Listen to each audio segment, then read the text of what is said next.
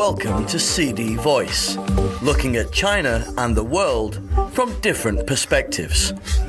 Elon Musk's extremely hardcore vision for Twitter seems to have manifested itself in sad little conference room sleeping quarters at the company's recently depopulated headquarters.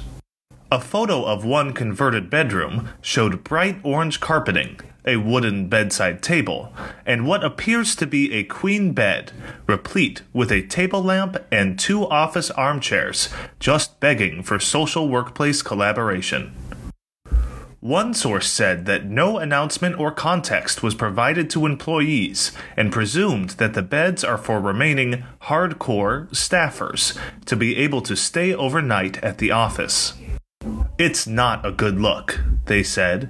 It's yet another unspoken sign of disrespect. There is no discussion, just like beds showed up. It is unclear how many such bedroom pods exist, but the source, whose identity Forbes is withholding over fear of reprisal, speculated that there were maybe four to eight per floor, adding, they look comfortable.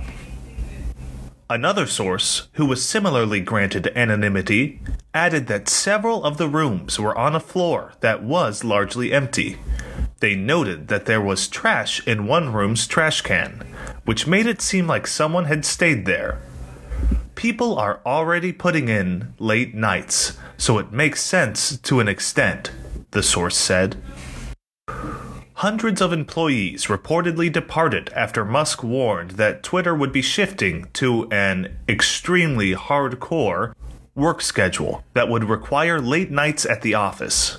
Employees were required to opt in to signal they agreed with the approach if they wanted to keep their jobs. Twitter's CEO did not respond to a request for comment, nor did its communications department, which appears to have been completely disbanded since Musk's takeover. That's all for today. For more news and analysis, buy the paper. Until next time.